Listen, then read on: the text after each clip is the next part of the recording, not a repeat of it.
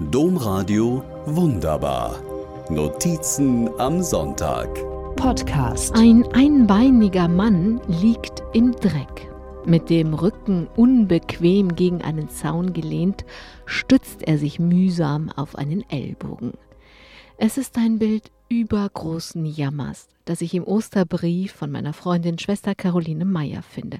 Seit über 40 Jahren teilt Schwester Caroline das Leben von Menschen in den armen Vierteln Chiles, in Peru und in den Hochebenen von Bolivien. Dieses Bild ist in Bolivien entstanden und zeigt Ramon.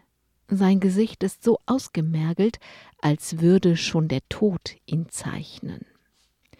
Ein Mann hat im Büro von Schwester Carolines bolivianischer Niederlassung für Ramon vorgesprochen. Sein Freund brauche Hilfe, er läge verlassen auf der Straße und habe seinen Ausweis verloren.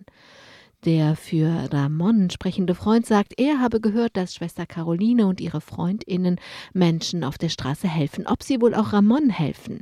Natürlich tun sie das. Als MitarbeiterInnen von Schwester Caroline Ramon in den Straßen von Purisquiris in Bolivien finden, sehen sie nacktes Elend.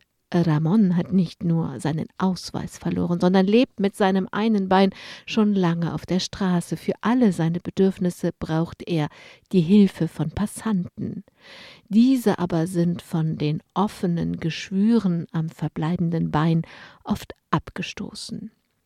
Ein Sozialarbeiter und zwei Krankenschwestern waschen und pflegen Ramon auf der Straße. Schwester Carolines Arbeit ist in Stiftungen organisiert. In allen drei lateinamerikanischen Ländern arbeiten hunderte Freiwillige mit, geben den Menschen auf den Straßen, in den Gefängnissen, in Kindergärten und Schulen, in Krankenstationen und Werkstätten alles, was sie können. Oft bekommen die Menschen ein neues Leben. Noch öfter teilen diese Menschen, sobald sie sich ein bisschen erholt haben, ihr neues Glück mit Brüdern und Schwestern in noch größerem Elend. Die Menschen in den armen Vierteln von Chile wollten, dass ihre Stiftung Christo vive, also Christus lebt heißt. Schwester Caroline war skeptisch. Sie wollte niemanden mit einem Stiftungsnamen verschrecken, den vielleicht nur katholisch sehr Gebildete verstehen. Die Menschen bestanden auf dem Namen. Darum gehe es doch in der Arbeit um ein neues Leben.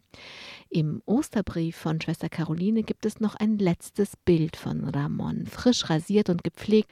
In Stoffhose, hellem Hemd und blauem Pullover sitzt Ramon kerzengerade auf einem Stuhl. Direkt und offen schaut er in die Kamera. Aus dem geschwürüberzogenen Elend im Straßendreck ist ein Mensch geworden. Eine echte Ostergeschichte. Wie wunderbar, nein, besser.